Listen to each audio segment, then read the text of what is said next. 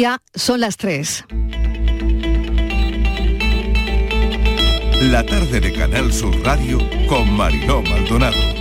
¿Qué tal? ¿Cómo están? Acaba la semana, la semana de la emoción, la semana del dinero, la semana de la primavera, que la sangre altera, y las temperaturas hoy 26 en Córdoba y en Málaga yo diría que ahora mismo casi terral, aire caliente. El fin de semana está aquí, les recuerdo que con cambio de hora, que hay que adelantar los relojes una hora, como siempre en la madrugada del sábado 25 de marzo al domingo 26, a las 2 serán las 3, vamos a por la actualidad que hemos preparado hoy. Primer asunto de la tarde, empieza la temporada de piscinas, esas que tienen un atractivo poderoso para los niños pequeños, esas ondas brillantes que les atrae tanto, de color azul turquesa y que los llama a veces hacia el abismo. En minutos, incluso con adultos cerca, se puede desatar la tragedia. Sucede mucho y de ahí que sea hoy nuestro primer asunto. La mayoría de los niños, más del 85% que se ahogan en piscinas, tienen entre 1 y 4 años. Todos los años, casi 300 niños de hasta 5 años se ahogan en piscinas, mientras que otros 3.700 en este país se salvan, pero algunos con secuelas. Las cifras de mortalidad infantil que maneja la Federación Española de Salvamento y Socorrismo son demoledoras. Así que les vamos a poner algunas reglas, como la del 20-30, mirar al niño cada 10 segundos y tenerlo al alcance de nuestra mano a una distancia que pueda recorrer en 30 segundos como máximo. La RAE, otro de los asuntos de esta tarde es desde hoy, seguro que mejor, porque una mujer, Clara Sánchez, se suma a las ocho mujeres que ocupan asiento en un pleno de 46 sillas de la Academia. La autora de Últimas Noticias del Paraíso, Premio Alfaguara, Nadal y Planeta, ocupará la silla X. Su narrativa es moderna, original, su mirada es irónica, la crueldad la suaviza por la melancolía y desde aquí le daremos en directo la enhorabuena a la silla X de Clara Sánchez. Todo esto le damos la bienvenida a la tarde.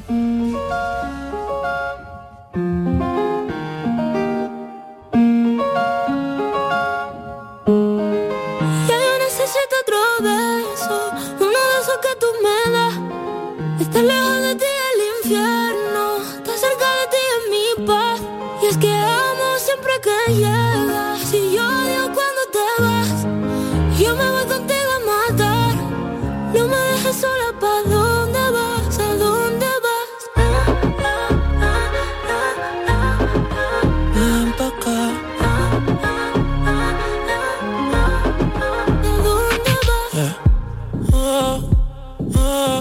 si me bailas me lo das todo. Oh, oh, ya estamos solos y se quita todo. Mis sentimientos no caben en esta pluma. Ey, ¿cómo decirte? Tú eres el exponente infinito, la X y la suma te queda pequeña en la luna. Porque te leo, tú eres la persona más cerca de mí. Si mi ser se va a apagar, solo te aviso a ti. Siempre hubo otra vida, de tu agua bebí, conocerte debí.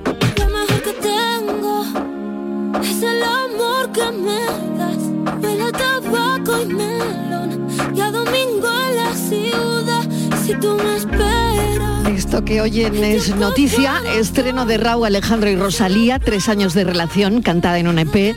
Es la noticia musical del día que se puede escuchar entera la canción. Esa es la noticia, que la canción se puede escuchar entera. Esas cosas son noticias también, escuchar una canción completa. Beso se llama, donde anuncian su compromiso y cuentan esos tres años de relación. Esta moda de contar las cosas íntimas en las canciones, la vida misma. Te fueran a echar por fumar y bailas como que se movería un dios al bailar. Estreno mundial de Rabo Alejandro y Rosalía. Estamos ya en nuestra mesa de redacción con Javier Moreno en nuestros estudios de Sevilla, que ha sido reconocida como capital europea del turismo inteligente.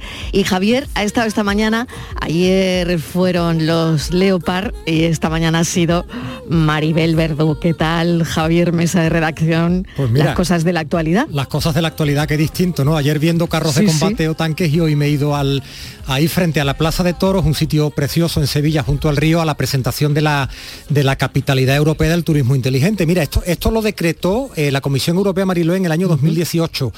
Y en tan poquito tiempo ya hay dos ciudades andaluzas que han, que han sido reconocidas. En 2020 recordamos que fue Málaga y ahora ha sido Sevilla. Esto lo vemos poco aquí en Andalucía, porque básicamente lo que hace la Comisión Europea es ayudarte con la proyección y con la promoción internacional de las ciudades. Lo primero que hacen es grabarte un vídeo. Hoy hemos visto el vídeo del, del alcalde de Antonio Muñoz con, con visitantes, con gente en inglés, en alemán, en francés, en chino, en japonés, hablando de Sevilla y de lo que les gusta de Sevilla. Son vídeos que no se van a ver mucho aquí porque de lo que se trata es de promocionar, en este caso, pues ya fue Málaga en 2020 y ahora le ha tocado a, a Sevilla. Y sí, decías Maribel Verdú, estaba aquello de bote en bote, había mucho glamour, el- la mañana estaba estupenda, muy soleada, y Maribel Verdú que ha venido de, de madrina en este acto.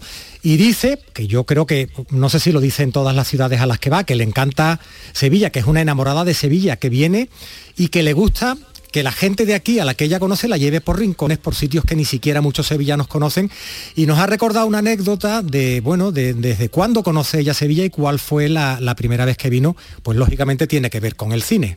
Mira, la primera vez que yo vine a Sevilla, no se me olvidará, fue en el año 86 para presentar una película que hice yo con Jorge Sanz, El Año de las Luces, y aquí vinimos Fernando Trueba, Jorge y yo, y yo me enamoré de Sevilla así como muy, muy mucho.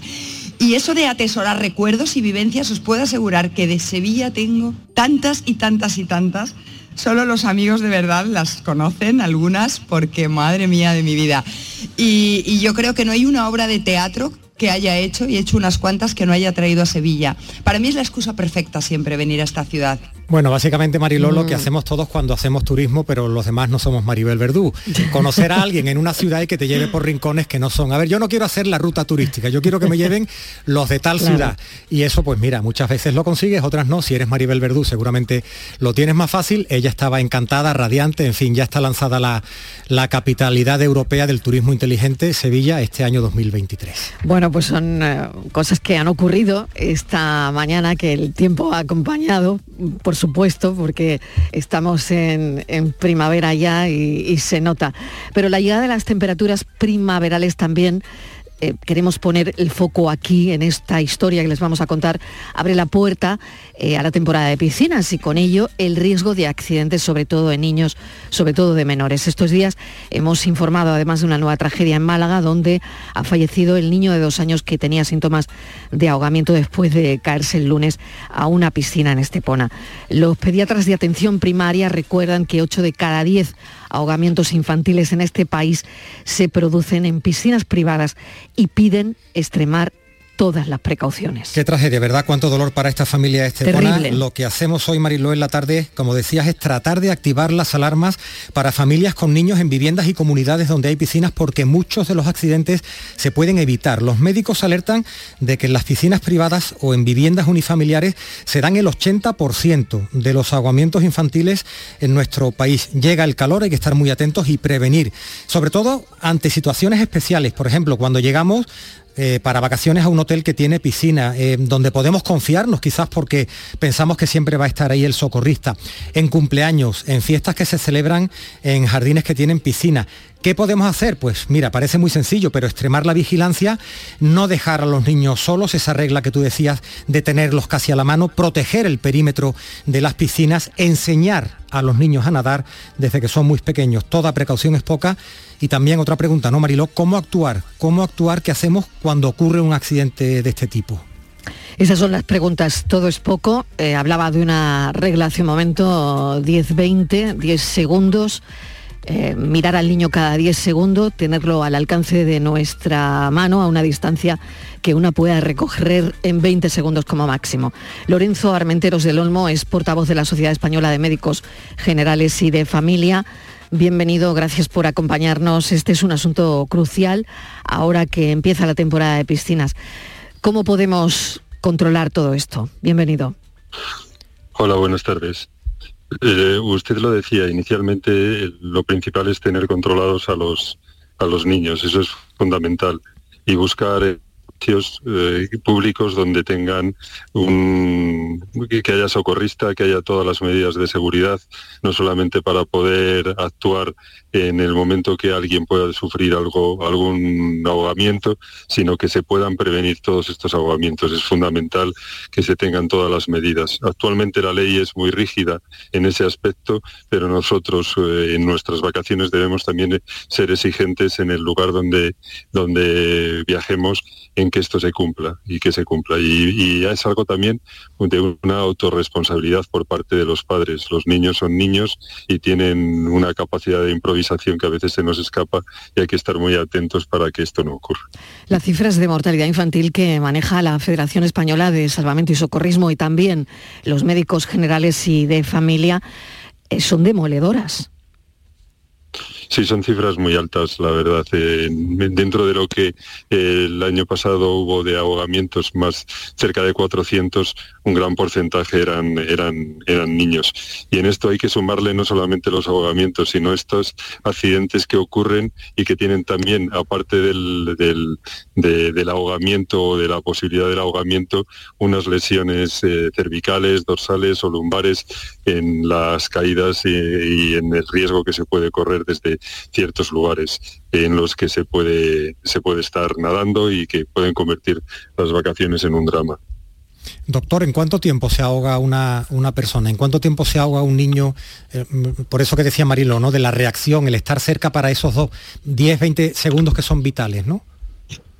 Es difícil decirlo porque la resistencia de cada persona es muy diferente y hay otros motivos que agravan a veces las consecuencias del ahogamiento.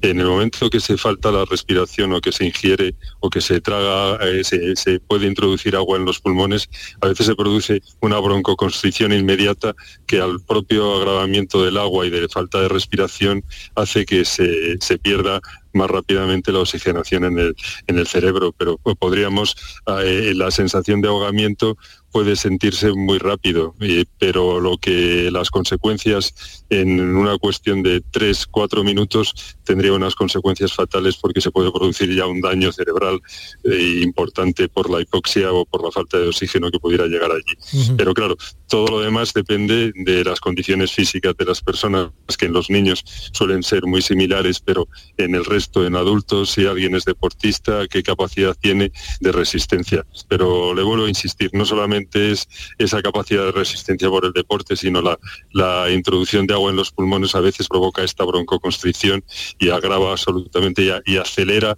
el, ahogamiento. Doctor, ¿cómo reaccionar si ha ocurrido lo peor y sacamos a nuestro niño de la piscina con, síntomas? ¿Qué hay que hacer?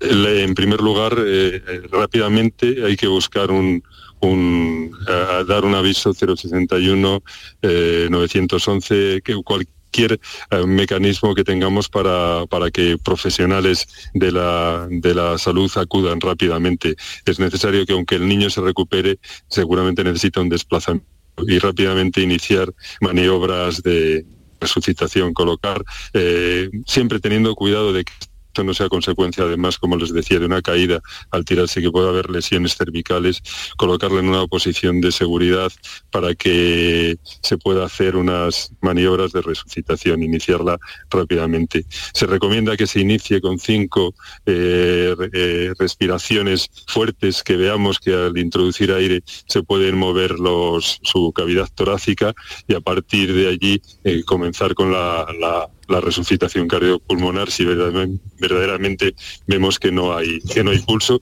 que es muy frecuente que con el ahogamiento se produzca además una, una parada. Entonces haríamos un ritmo habitual, sería dos respiraciones y 30 movimientos cardíacos. Es aconsejable que se haga lo que se pueda, pero inmediatamente. Y con independencia de que se conozca o no se conozca o sean expertos en realizar maniobras cardio de, resucitación.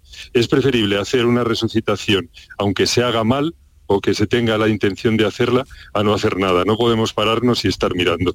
Siempre con esa precaución de lo que son los niños y hacerlo con una cierta prudencia de su sistema osteomuscular, pero comenzar a hacer rápidamente aire y masaje cardiovascular, con independencia que, vuelvo a repetir, que se desconozca una técnica perfeccionada o que no seamos expertos. Siempre es preferible hacer algo y no hacerlo. Es también importante, si esto ocurre en un lugar donde, por ejemplo, el mar, eh, no arriesgarnos a, buscarlo porque puede ser peor. De todos conocemos que cuando alguien se ha lanzado en las ocasiones que a veces se lanzan a alguien a salvar a otra persona y las consecuencias son peores porque no solamente fallece el que se estaba ahogando, sino uno o dos más de los que intentaron ayudarle.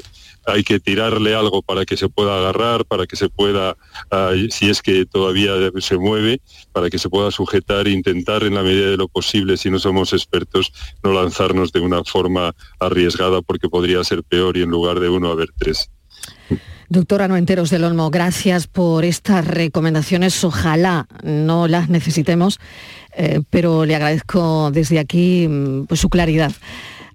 Lorenzo Armenteros del Olmo es portavoz de la Sociedad Española de Médicos Generales y de Familia. Gracias, un saludo. Muchas gracias. Y desde luego lo que sí hay que tener es la precaución y la vigilancia, sobre todo con los niños. Ese sería el mejor mecanismo preventivo. Muchas gracias. 3 y 16 de la tarde.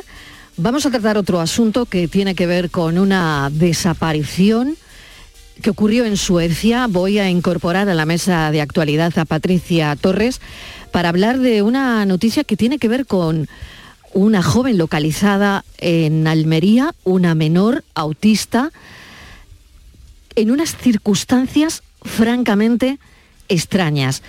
Em, esta chica se ha localizado en una pedanía de Huercalovera, eh, desaparecida en Suecia, menor 16 años, desaparecida desde el 11 de marzo y ha funcionado la colaboración ciudadana, ha funcionado los, han funcionado los mecanismos de búsqueda. Patricia Torres. Hola Marilo, buenas tardes. Pues así es, eh, hemos conocido este caso y hemos querido investigar, hemos, querido conocer qué hay detrás de esta desaparición. Bueno, los padres de esta joven denuncian eh, su desaparición y según hemos podido conocer a través de la Guardia Civil, eh, los progenitores tenían la sospecha de que la menor se hubiese escapado con un joven de 26 años que había conocido por internet. ¿Y cómo se ha podido localizar?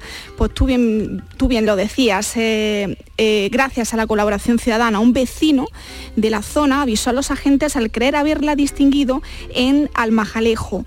Tras esta llamada, eh, una patrulla de los agentes se, desplazó hasta la pedanía urcalense para localizar a esta menor. Tras varias inspecciones oculares por la barriada y entrevistas con los vecinos y con residentes de la zona, dieron con la presencia de una joven de esas características que permanecía con otro joven de 26 años en una caravana estacionada en la zona. La menor carecía de documentación, negó a los agentes en un primer momento ser ella la persona que buscaban, sin embargo fue reconocida a través de las fotografías eh, incorporadas en esa denuncia que realizaron los progenitores, así también por una videollamada telefónica efectuada a los padres desde el puesto de la Guardia Civil de Huércal Overa. Ahora la menor y la diligencia se han puesto a disposición de, de la Fiscalía de Menores Mariló, pero este caso es cada vez más tétrico porque hemos podido conocer a través de la prensa nórdica que este hombre es sueco, tiene antecedentes de pederastia, ha sido condenado por varias violaciones a niños, por varios casos de explotación sexual de menores. Tremendo. Que estaba Marilot eh, siendo buscado por otro caso y tratar con ellos eh, el hombre eh, ha quedado en libertad. Ahora las fuerzas de seguridad españolas están intentando contrastar esta información para que el juzgado de Huerca Lovera reabra el caso. Me imagino que estaba pendiente de, algún caso, ¿no? O, buscado por, por, alguna causa relacionada con, la explotación sexual a menores. Em, ¿Cómo confirmaron los padres la identidad de la hija? Pues, mm, no sé muy bien cómo, cómo confirman los padres la identidad de, la menor de 16 años. Eh, la menor se desplaza hasta el cuartel de la Guardia Civil y allí eh, los agentes realizan una llamada telefónica a los padres. Y videollamada. por videollamada, exacto. y ahí es cuando, bueno, pues eh, ella en un primer momento, la menor, eh, niega ser la, esa niña que están buscando. Hay que decir que tiene 13 años y, los padres son los que confirman a través de esa videollamada que es, que es su hija. Una historia que nos hace pensar, pero nos hace pensar también cómo funciona Punto número uno, lo que siempre contamos en la tarde en tu búsqueda. Em, la alerta de desaparecidos, mm. como la colaboración ciudadana se ha puesto en marcha y por supuesto, las fuerzas y cuerpos de seguridad del Estado. Todo ha funcionado en este caso. Aquí ha sido importante tres pilares básicos y que lo hablamos mucho en, desaparecidos y en la tarde en tu búsqueda. ¿no? Eh, por un lado, la rápida actuación eh, por parte de los agentes de la Guardia Civil. En segundo lugar, eh, también la visibilidad y la difusión de esos carteles, de esa alerta de desaparecidos, esa conexión de otros países europeos, con, en este caso con España. Y, y también importante la colaboración ciudadana, cómo ese vecino identifica a esa niña, ve algo raro, ve algo extraño, Mariló, me imagino la actuación de mm. tanto de, este joven de 26 años como de, esa niña y se pone en contacto con, los agentes. Gracias, Patricia Torres. A ti, un beso. Siempre pendiente de la actualidad y, y, de todas estas historias. Localizan en una pedanía de Huerca Lovera, en Almería, a una menor con autismo desaparecida en Suecia. 3 y 21 minutos. Hacemos una pequeña pausa y seguimos. La tarde de Canal Sur Radio con Mariló Maldonado. También en nuestra app y en canalsur.es. Nuestro sueño era llevar nuestro vino a cualquier parte del mundo, de una manera innovadora, y ahora lo estamos haciendo. Somos de la generación de los que sueñan y hacen. Con los fondos de la Unión Europea, miles de sueños como el de Pilar, Francisco y Rocío, de Bodegas Robles, se están haciendo realidad. Entra en plan de recuperación.gov.es y haz el tuyo posible. Gobierno de España. Este viernes en el Eurojackpot de la 11 por solo 2 euros hay un bote de 65 millones. Y tan tatara millonario porque con el Eurojackpot, el mega sorteo europeo de la 11, no solo te haces millonario tú, también tus hijos y los hijos de tus hijos y los hijos de los hijos de tus hijos. Compra ya tu Eurojackpot de la 11, que son 65 millones. Eurojackpot de la 11, millonario por los siglos de los siglos. A todos los que jugáis a la 11, bien jugado. Juega responsablemente y solo si eres mayor de edad. La actualidad y las novedades en salud. Las noticias sobre investigación médica, prevención, terapias y un consultorio para responder a tus dudas. Envíanos tus consultas en una nota de voz al 616-135-135. 616-135-135. Por tu salud con Enrique Jesús Moreno. De lunes a viernes desde las 6 de la tarde. Más Andalucía. Más Canal Sur Radio.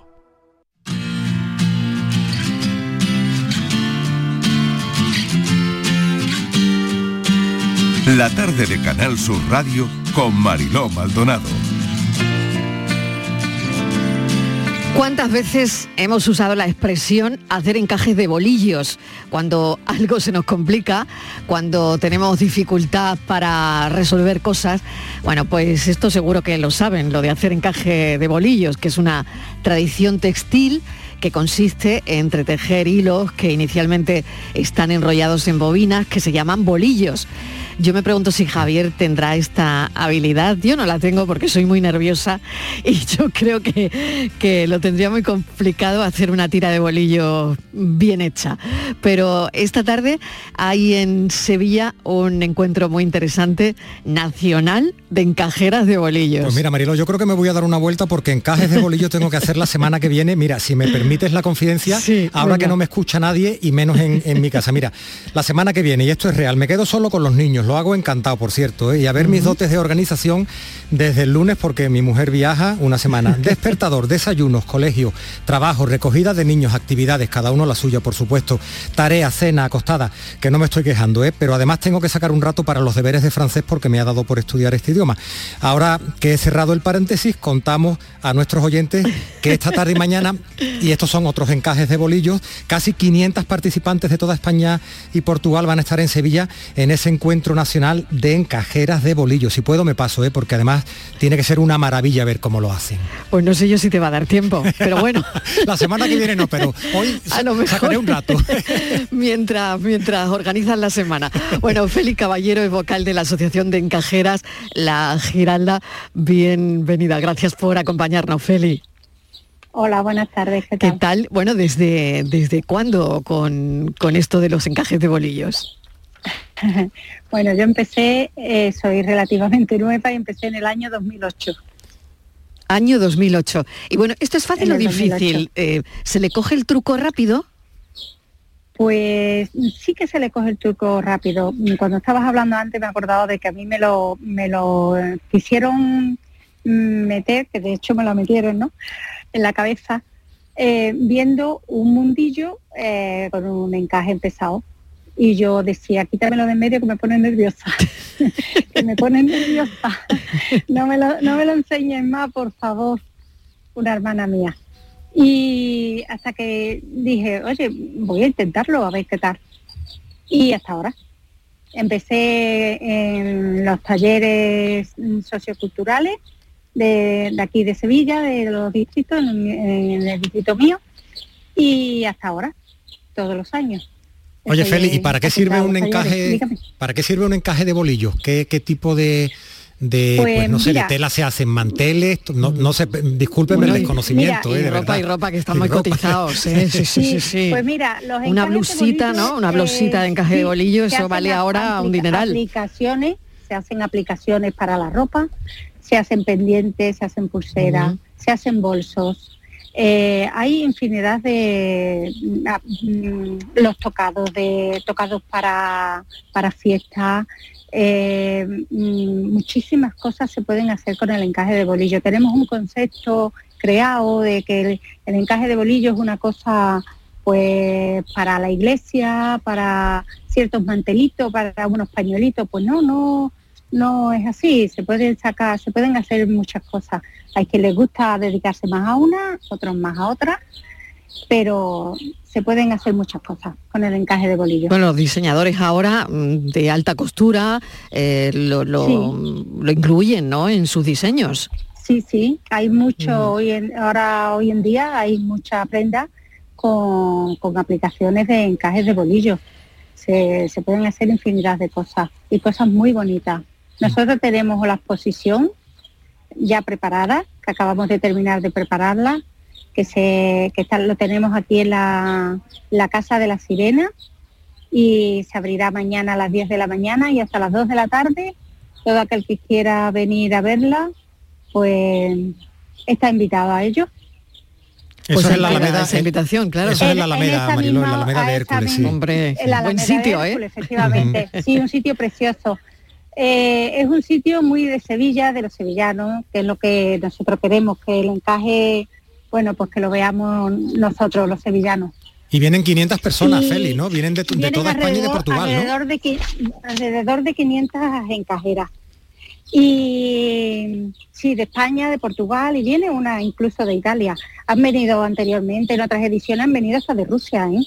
O sea que el encuentro de bolillo nuestro es prácticamente, por así decirlo, internacional. Tiene peso, tiene ¿Eh? peso. Feli, pues le deseamos Que, lo pasen muy bien y, bueno, que desde luego esto es una tradición que no se puede perder. Feli Caballero, muchísimas gracias. Eh, de todas formas, te digo, tenemos una, tenemos un, en el Museo de Arte y Costumbres Populares una colección de encajes donada por una, por una familia Velázquez Díaz y es una pena que estén metidos en un sótano o en un cajón o en un baúl o en vez de tú a saber dónde y no esté pues, expuesto para que lo veamos los sevillanos, porque además del numérico sevillano, del nuestro. ¿eh? muchísimas gracias y un saludo. Gracias. Venga, igualmente, gracias. Que lo disfruten muchísimo. Bueno, fíjense, em, Hoy, Javier, es alucinante, estamos mirando hacia Alemania las dudas sobre el Deutsche Bank, Deutsche Bank eh, arrastran a la banca europea a un viernes negro en, en la bolsa. ¿no? El banco alemán está en el punto de mira de los mercados, pero mm, mientras esto pasa, nosotros aquí que queremos disfrutar de un heladito, porque ya empieza el calor, bueno, pues nos hemos dado cuenta que las heladerías están a unos precios mm, considerables. Sí, porque fíjate que además son las heladerías que las que abren ahora y las que abren durante todo el invierno. Yo soy gran consumidor de, helados y la subida de los precios se va notando. Fíjate, te estaba refiriendo a la caída en bolsa del Deutsche Bank, que ha, caído creo que un 15%, y estaba arrastrando a todos los bancos en las bolsas europeas. Y, hoy por la mañana estábamos conversando, oye, vamos a hablar de, algo fresco para mm. cerrar la actualidad del viernes, vamos a hablar de los helados. Y decíamos, pero oye, Mariló, Javier, que que vamos a hablar pero de la economía, porque los precios también están afectando a un producto muy, muy eh, propicio para, para el verano. Así que nos queremos acercar, ¿verdad Mariló? A una, a una heladería en, este viernes ya caluroso de, de primavera, casi verano. José Romero es propietario de Fresquito. José, ¿qué tal? Bienvenido. No lo tenemos todavía. Bueno, pues mm, vamos a, mm, hablar de ello porque, fíjate, con todo lo que ha ocurrido, Javier, y que toda esta historia eh, vaya a dar al traste con, con los helados, ahora sí está. José Romero, ¿qué tal? Bienvenido. ¿Qué tal? Buenas tardes. ¿Cómo estamos, José? Pues muy bien con este calor de 28 grados en Málaga. Yo decía que aire caliente, ¿eh? Aire caliente, Un poquito de terral, ¿eh? Está entrando terral, sí. Está entrando terral, vamos, yo ha sido entrar en la radio y digo, madre mía. Bueno, cuéntenos, ¿qué pasa con los helados? Los establecimientos especializados ya han comenzado la temporada con buenas previsiones, pero, pero van a subir los precios de los helados. Bueno, vamos a subir los precios de los helados, entiendo que como todo está subiendo. Claro. No, no nos queda otra la leche no sube, el azúcar no sube, los ingredientes no suben y tenemos que subir nosotros también, si no tenemos que cerrar nuestros establecimientos. Y no es una cosa que podamos repercutir íntegramente en nuestro cliente final porque es que yo le he sacado los costos, están en torno de gastos superiores un 20, entre un 28 y un 30%. Y el litro de helado pues lo estamos subiendo un 13, un 15, depende de... No lo yo lo quiero repercutir en un par de años, no este año, porque me parece una barbaridad para nuestros clientes, sobre todo para los de barrio. Javier. ¿En cuánto se pone un, helado? El, ¿En cuánto se pone el kilo de, helado? ¿En cuánto se pone un helado de, por ejemplo, no sé si ustedes en fresquito los ponen con dos bolas en un cono? Porque, como dice, va a tratar de repercutirlo, pero, pero los precios y la subida están ahí y ustedes pues no han podido escapar de esto, ¿no? No, no, para nada. Nosotros somos, estamos atados. Y más que un, eh, un negocio aquí en Málaga muy, muy de temporada. ¿Vale? Entonces nos están muy cogidos, porque si te sube la almendra, y vuelvo a repetir, la leche estamos pagando a 63 céntimos el año pasado, estamos en 1,10. No, no es que suba un 5, sino es que el, azúcar tres cuartos de lo mismo. Eh, bueno, la gente lo sabe, va al supermercado y le pasa igual que a, nosotros, entonces algo tendremos que subir, es lo normal. Porque es más caro, imagino, además el, producto natural, ¿no? Esos helados eh, artesanales que se ven en estas heladerías no tiene nada que ver con, el helado industrial y eso hay que reconocerlo, mm. aunque como dice, si suben mucho los precios, pues al final el cliente no, no, no es un artículo de primera necesidad, pero, en, pero sobre todo en verano es que todos vamos a por el helado, ¿no? No es de primera necesidad, pero ya se está convirtiendo eh, como, como con una tradición. Aquí en Málaga gracias a Dios, eh, hay mucho helado artesano muy bueno y, la gente de fuera, incluso el propio malagueño, cena y después va buscando la, su heladería que le gusta o el sabor que le gusta y va en busca del helado y no le importa pagar 20 mm, céntimos más que lo que el 90% de las heladerías ha subido eh, este año. Le estoy hablando de la terrena pequeña. Lo, que, lo que ha subido más son 20 céntimos más. Por 20 céntimos más te está llevando un producto natural, un producto que está bueno, y la gente pues lo, pues lo, pues lo paga sin problema. Yo, yo abro en febrero, no soy de, las típicas heladerías que trabaja seis meses, pero y en febrero la gente, hay quien lo dice que está mucho más caro tal, pero la mayoría de la gente no, no ha puesto ninguna pega. Pues le deseamos mucha suerte, José Romero. Estaremos pendientes del sector em, y, como dice Javier, yo también soy consumidora de, helados todo el año, prácticamente. Y, ojalá no se les ponga la cosa cuesta arriba. José Romero es propietario de Fresquito. Muchas gracias. Un saludo. Buen verano. Venga, un saludo. Gracias. Y ya saben los oyentes lo que eh, nos gusta hacer en este programa, que es llamar a algunas personas para darles la enhorabuena, para felicitarles. Y en este caso va a ser a la escritora Clara Sánchez, elegida para ocupar la silla X de la RAE. El asiento vacante desde que falleció Francisco Brines es ahora para ella, para esta filóloga, una de las voces más relevantes de la narrativa nacional. Clara Sánchez, bienvenida, enhorabuena. ¿Te gusta la X? Me encanta. Buenas tardes. Hola. ¿Qué tal? Sí, me encanta porque es ese elemento de las ecuaciones que sirve para despejar, eh, que tiene algo misterioso, que son como aspas que parece que te abrazan. O sea, es una letra que me encanta que va muy conmigo.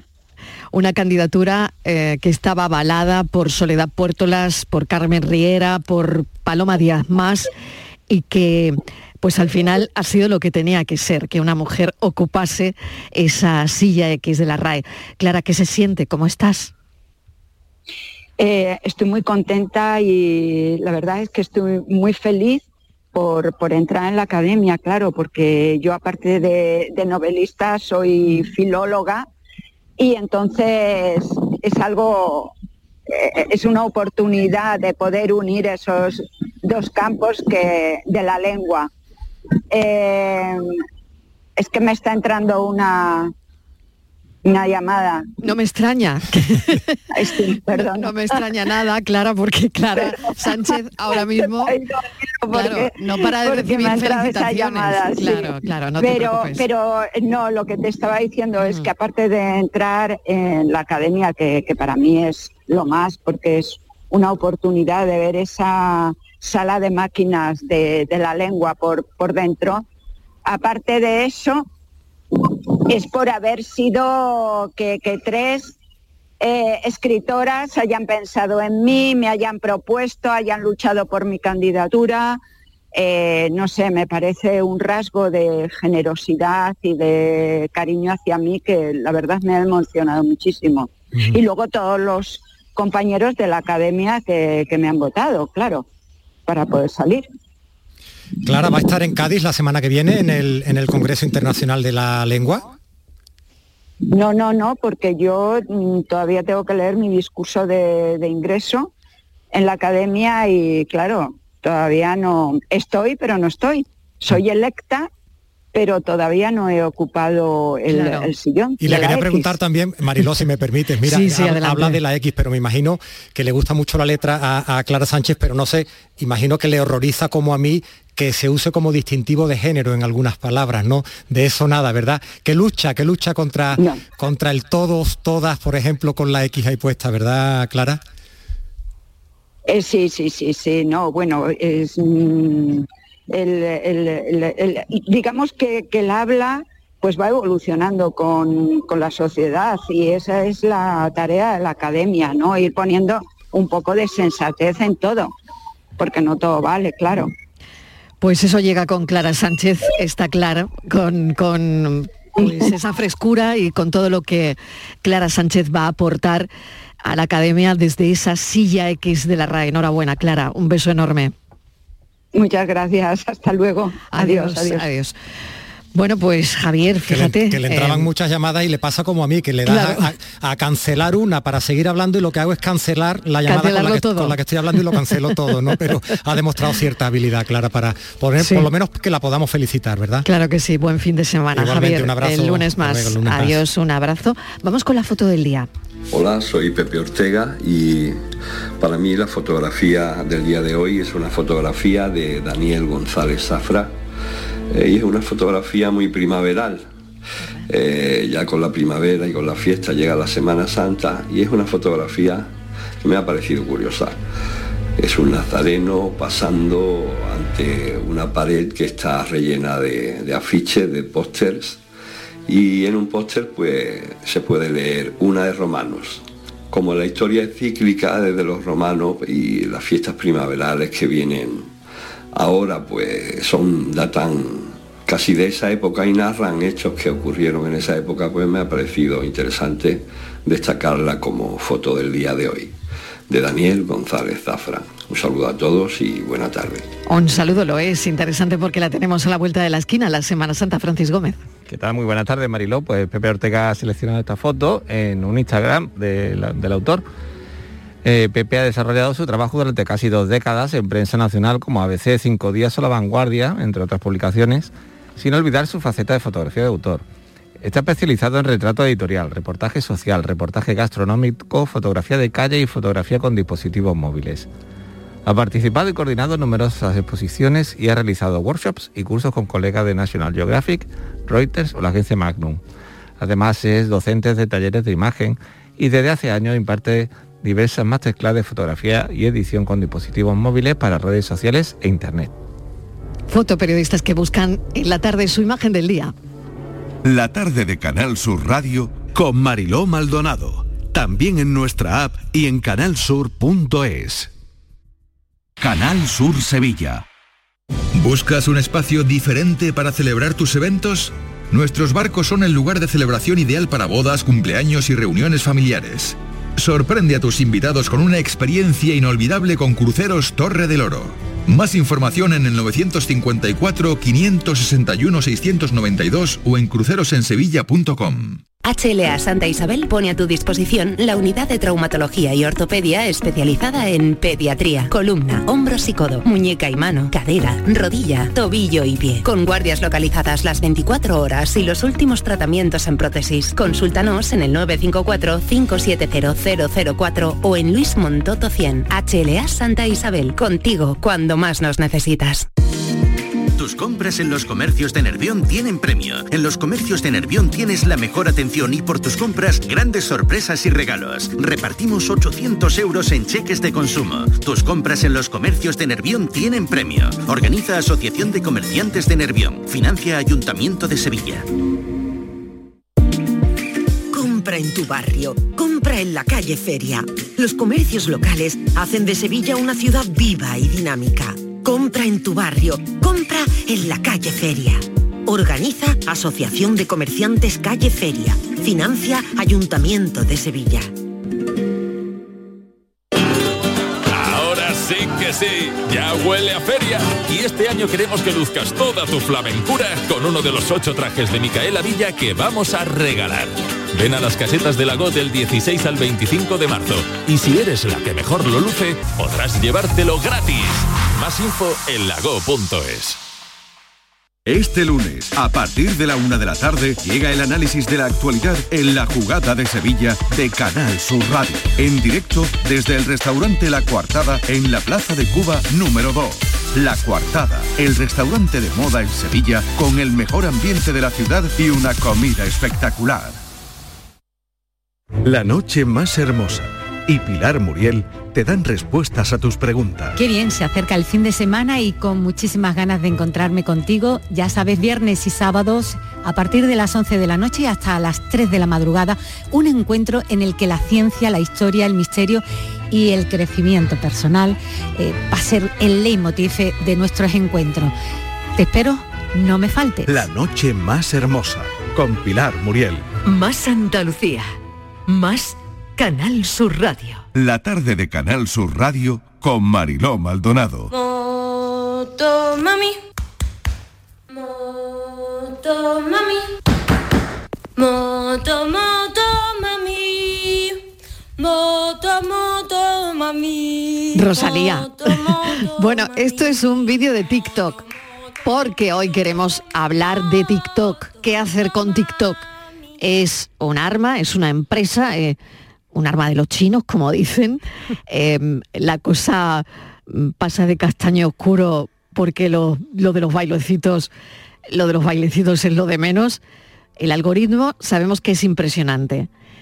Mide el tiempo que estás viendo vídeos, mide tu grado de participación. TikTok sabe tus gustos y te ofrece lo que te gusta. Accede cada día a millones de datos de la gente la franja de edad se está desdibujando. Es decir, que antes era una cosa de niños y ya no es tan de niños. Controla lo que almacenas, mm, los vídeos que guardas, la música. Em, hay mucha gente ya muy madurita que está en TikTok. Los partidos políticos están en TikTok. Las grandes corporaciones están eh, en TikTok. Y yo tengo a los millennials que seguramente, no lo sé, eh, voy a preguntar si están en TikTok o no. Eh, Ana Barranco, ¿qué tal? Bienvenida. Hola Marilo, ¿qué tal? ¿Tú estás en TikTok? No tengo TikTok. ¿No tienes soy, TikTok? soy de las poquitas, creo que todavía Rara- me he mantenido resistente. rara avis. Pero yo creo que, vamos, la clave de esto no es que yo me sienta súper hippie, súper alternativa. Es que sé que voy a estar todo el día con el dedito para arriba y para abajo. O sea Entonces, que es como una autorregulación, Totalmente. autocontrol y que por eso no te metes. Exactamente. No es por nada mucho más complicado que eso. Vamos a ver si no sales de aquí mm, teniendo, Teniendo TikTok. TikTok. Teniendo TikTok, vamos a ver. Pilo Martín, ¿qué tal? Bienvenido. Hola, hola, ¿qué tal, Mariló? ¿Tú tienes TikTok, Pilo? Yo, yo tengo TikTok, pero no soy un usuario eh, como como TikTok llama heavy user, ¿no? O sea, un usuario O sea, un de- tiktoker, no de eres un mucho tiktoker. uso de TikTok. No, no, no, lo, lo tengo, mira, lo tengo por varias cosas. Lo tengo porque Venga. hay muchas veces que me mandan cosas en TikTok y no puedo verlas si no.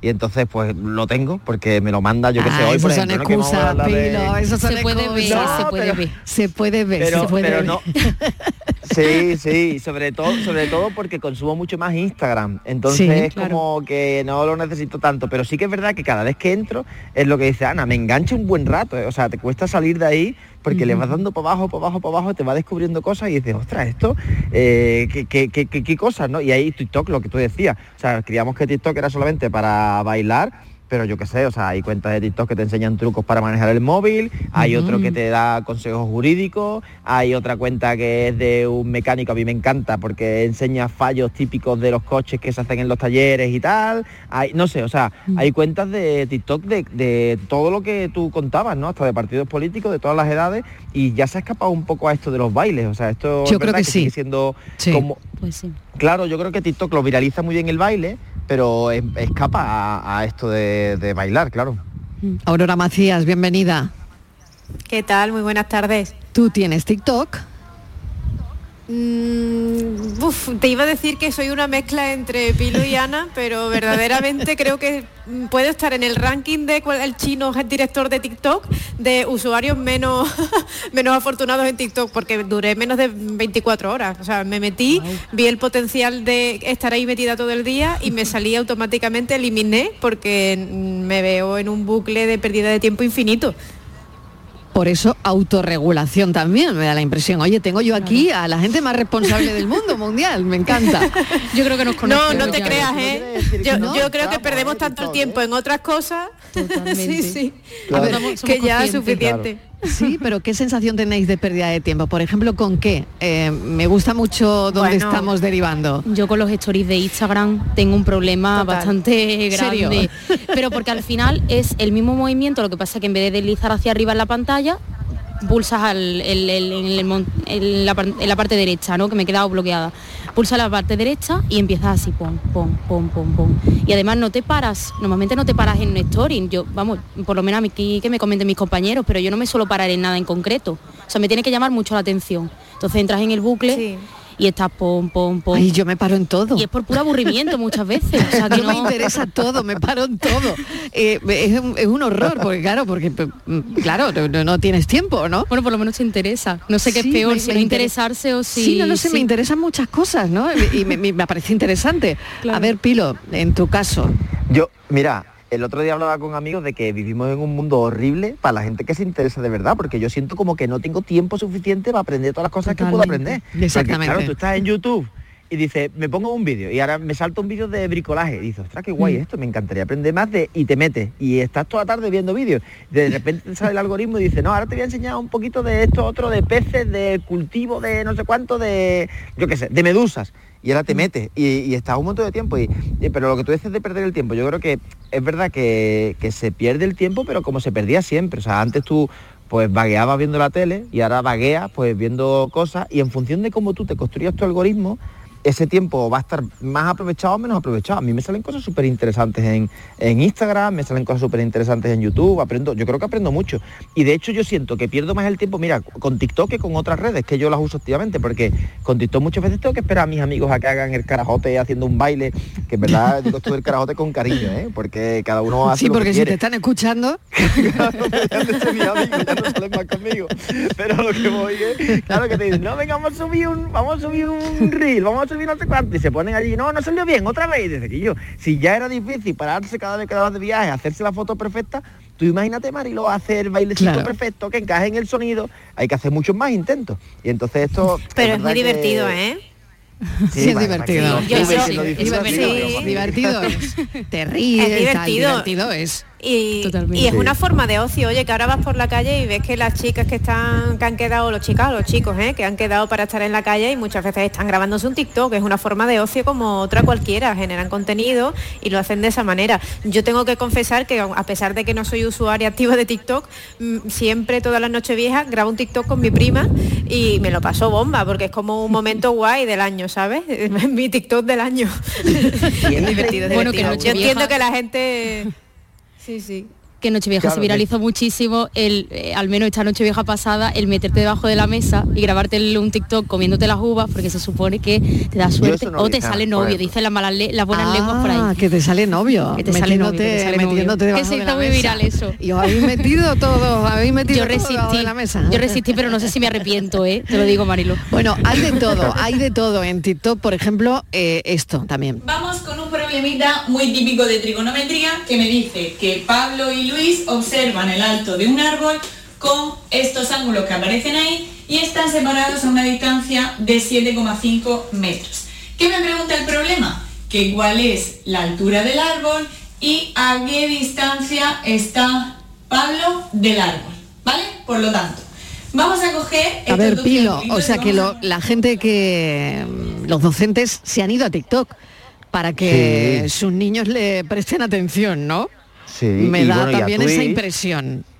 Claro, y mira, yo, yo pasé un año entero en Twitch y me funcionaba mucho mejor Twitch para hablar de temas con mis alumnos que las clases. O sea, porque era, era un... yo- pero, pero mira, porque esto ha pasado, la gente cree que, no sé, por ejemplo, ahora dicen, es que los jóvenes ahora son demasiado tímidos porque no son capaces, porque todo es con el teléfono. Ponte tú a bailar. O sea, a mí me cuesta eso un mundo, claro. Y, eh, y ellos se ponen a bailar en mitad de la calle y tienen un carácter y una, ¿no? O sea, una capacidad de, de expresión que yo no tengo ni, ni, ni estoy cerca porque me da mucha vergüenza. Y sin embargo ellos, por ejemplo, una conversación de otra forma, pues le da un poco más de- Igual que con el formato, o sea, el formato rápido Es el- es mucho más difícil. Yo co- con, mis compañeros docentes, le, o sea, damos muchas veces cursos para hacer clases de ritmo rápido, que son muy difíciles, pero si es que un chaval de 19, 20 años se ha criado con Bob Esponja. ¿Cómo era la canción de Bob? Bob Esponja, Bob Esponja. Todo esto era súper rápido. ¿Qué le vas a pedir? ¿Pausa? Hola. O sea, Me siento claro. Te sientes identificado. Claro. Y TikTok funciona muy bien porque son contenidos muy rápidos, que son muy interesantes y que te obligan a ti a explicarlos muy rápido, sin paja, sin repetir, sin darle vuelta. Entonces, claro, es obligar al docente a que mejore en su, en su explicación también. O sea, yo, yo eso lo veo bien, ¿eh? o sea, no lo veo mal. Yo lo que veo que es una auténtica explosión de contenido, que lo mismo aprendes trigonometría como otras historias, que engancha a los de 18 a 24, ahora mismo parece que mucho. Eh, nació en el 2017 y antes de eso parece que el dueño tenía Musicali, que Sí. Musicali yo se lo vi a mis hijos porque era hacer playback. De, Ay, de una claro, y canción poner emoticonos y poner y emoticonos tal. y no sé cuánto y hacías Sí. como un vídeo pero de Musicalis se pasó a TikTok Mm. y uno de cada tres españoles ya lo usa hay 15 millones de usuarios en España y si engancha de 18 a 24 años de 24 a 34 mucho consumo por Mm. lo tanto, eh, eh, esto eh, ya no solo es la red social de los niños, esto se está, no sé, esto está tomando otro Lo que cariz, sí ¿no? que es interesante, claro, lo, lo que es interesante, que, que es a raíz de toda la polémica, ¿no? Que quien nos esté escuchando dirá, oye, lo quieren prohibir, ¿por qué? ¿Será peligroso? Al final, cuando vivimos en otros mundos, que ya no son los mundos físicos, ¿no? Que ya tú vives en TikTok, pasas un montón de tiempo. Bailas en TikTok, aprendes en TikTok, estás en TikTok, parece que las fronteras ya casi que se desdibujan muchísimo. Y entonces yo creo que más que prohibir o no prohibir, deberíamos de dar un pasito adelante y decir, ostras, ya no tiene tanto sentido que las fronteras como estaban antes. Es que tú imagínate, por ejemplo, que Google lo compra, no sé, un, un gobierno y que tiene todos los datos de todos los correos de un montón de ciudadanos del mundo. O sea, que, que Sí, aquí bueno, debería haber ahí una va yo, porque internacional. Tic- claro, TikTok ahora mismo, fíjate, ayer estuvo el dueño en Estados Unidos en el Congreso. Ahí la lo Ucra- quieren prohibir. Y ahí parece que lo querían prohibir porque eh, es un, dice Estados Unidos que es un arma del gobierno chino para espiar incluso. Para Es que, espiar claro, empresas. Y el gobierno chino No, por ahí me da no, la sensación. no, no sé cómo lo veis esto. Pero ¿eh? bueno, es que si en- están delirando o no. Es que claro, no, lo sé. El ahora caso Bueno, tío es que el estaba ayer allí, ¿eh? el dueño. que- Ahora mismo estamos en un escenario El gobierno chino ha dicho que para venderlo no. Que, que- o sea, me refiero que, que esto que, que parece canto de sirena, pero que el gobierno chino ha dicho que ojito con vender TikTok sin que él dé la autorización. O sea, que algo hay, algo hay. No sé cuánto, pero algo hay. A ver, sí, pero yo creo que el- esto me parece que nos queda demasiado lejos a la gente de a pie, ¿no? Que pisamos la tierra, me da la sensación. Entonces yo creo que un poco aquí el dilema más terrenal es el tema de la guía de conducta, de, eh, o sea, el- la guía ética, por así decirlo, como qué se puede hacer y qué no se puede hacer en TikTok. Entonces, por ejemplo, ahí sí que es verdad que a mí me da un poco de miedo y no quiero ser tampoco catastrofista, pero sí que, por ejemplo, eh, digo, venga, ve, mm, ¿qué tipo de tendencias me puedo encontrar, no? Por ejemplo, está ahora lo de la cicatriz francesa, que sí, un- por ejemplo, los retos virales una que- que, tendencia- son de autolesión, por ejemplo, terrible, ¿no? Y luego, por ejemplo, también he pensado, digo, ¿habrá algún reto que sea de no comer? Y he buscado y hay muchísimos vídeos de gente que hace retos de que X días eh, solo comiendo tal cosa. Terrible. Entonces, claro, mm, yo creo que un poco no se puede tampoco, es un, es un tema muy interesante, una plataforma que tiene cabida, por ejemplo, decía Pilo, pues yo no sabía, por ejemplo, que había asesores jurídicos, pues son muy interesantes. O, por ejemplo, eso, pues fallo del coche, pues mira, pues son vídeos interesantes, creo que es un conocimiento muy efímero, que al final lo ves y se te va un poco, casi que en el momento me da la sensación, pero bueno, es curioso, pero también creo que hay que tener, o sea, yo creo que hay que educar en el sentido de decir, no demonizarlo, pero como mm, dar la sensación entre los niños Tener un código ético. no tanto No. el código ético, Mm. porque creo que al final si este tipo de vídeos, este tipo de tendencias que comentábamos, se van a ir a otro sitio, donde los códigos existan menos, o donde el lenguaje se pueda, pueda ser más explícito. Por ejemplo, de YouTube, mucha gente se está yendo a otras plataformas que te dejan usar palabras tipo sexo, eh, mm, condón. Tacos, Tacos, incluso, ¿no? Claro, Mm. o sea, entonces creo que al final se van a buscar a otras plataformas. Yo creo que un poco la idea es tengamos la posibilidad, por ejemplo, con los niños que quizás pues estén un poco educando ese proceso crítico, ¿no? esa capacidad crítica de decir, que sean ellos los que te digan, mira papá, o mira a, mi, a su hermano mayor, mira lo que he visto. Como de decir, que no se queden en la pantalla y se queden con eso y ya está. Ya, ya. Como crear Ana, un que- debate, que- creo yo. Claro, que tenemos que entender que TikTok no es nuevo, o sea, TikTok es la calle de hace Claro. 20 años. Y, y al final tú, cuando un niño iba a la calle, pues un padre o una madre sabía decirle, oye, ten cuidado, no, cuando esto te quitas de en medio, cuando no vas por aquí, puedes ir a este sitio, a este otro no vayas. Pues es lo mismo, ¿no? Lo que pasa es que, claro, lo ves en el, en el móvil, en tu sofá, y es una calle mucho más internacional, mucho más abierta. de extensión Claro, y, increíble. y aquí se, puede se unen las dos componentes. Lo que tú haces en la calle y la libertad que hay en la calle, que es una componente de individual, pero también Mm. es la componente que estamos ahora analizando y pensando que es la calle de quién es. Porque claro, o sea, todo lo que yo hago en la calle ahora queda registrado, queda grabado, lo que me muestra esa calle eh, puede tener intereses y entonces Mm. eso es lo que yo lo que yo preguntaba, ¿no? O sea, al final a mí no me importa tanto de quién sea la calle si hay una buena regulación que tú digas no me pone en peligro de ninguna forma, no me condiciona. Lo hemos visto con Facebook y las elecciones miles de veces, ¿no? Que tú dices, ostras, se nos escapa de individuo, pero si tú a mí me estás haciendo un marketing político que conoce hasta el nombre de mi abuela, pues me vas a condicionar de una forma con bulos, con mentiras, que yo no tengo por qué, o sea, que en el mismo pensamiento crítico ya son imposibles de detectar, o sea, para lo que se le pide a un ciudadano normal, ¿no? Hombre, nos ahí yo podemos creo ver sí que campaña electoral en TikTok, ¿eh? Claro, no se por eso. descartaría Hombre, para nada, seguro, ¿eh? No, pero yo estoy O sea, convencida, seguro. ¿eh? Desde luego, Estoy vamos. absolutamente convencida. Hay ministros en TikTok, lo vi eso. ayer. ¿eh? Claro. Sí, sí, sí, sí. Imagínate cuando llegue el metaverso, que llegará. O sea, esto será mucho más complejo, ¿no? Y yo creo que tenemos que ir aprendiendo. Igual que aprendimos de, de la calle en la ciudad. O sea, cuando pasamos de los pueblos, donde todo era muy amable, ¿no? Donde todas las casas estaban abiertas, donde la gente tenía como, pues la, la vida como sigue existiendo en un... Yo estoy ahora mismo en Mollina y eh, me ha encantado pasear esta mañana por el pueblo porque me ha recordado mi infancia en Calañas, en, en, en Huelva, un pueblecito de 3.000 habitantes. Y, y, no es lo mismo la vida en, en, una ciudad grande ¿no? que en un pueblo. Y esto todo el mundo nos hemos acostumbrado, hemos aprendido. Pues yo creo que tenemos que pasar por este proceso sin demonizar la ciudad, sin demonizar claro, TikTok, ¿no? Ese es el tema, pero dándonos cuenta de que hay cosas pues que tampoco se pueden pasar por alto. Porque a mí me parece, quizás no hay tampoco que hacer un mundo de lo del tema este, por ejemplo, de la tendencia de la cicatriz francesa, que consiste, no sé si lo hemos contado, es en pellizcarse las mejillas hasta que te hacen moratones. Qué horror, de verdad.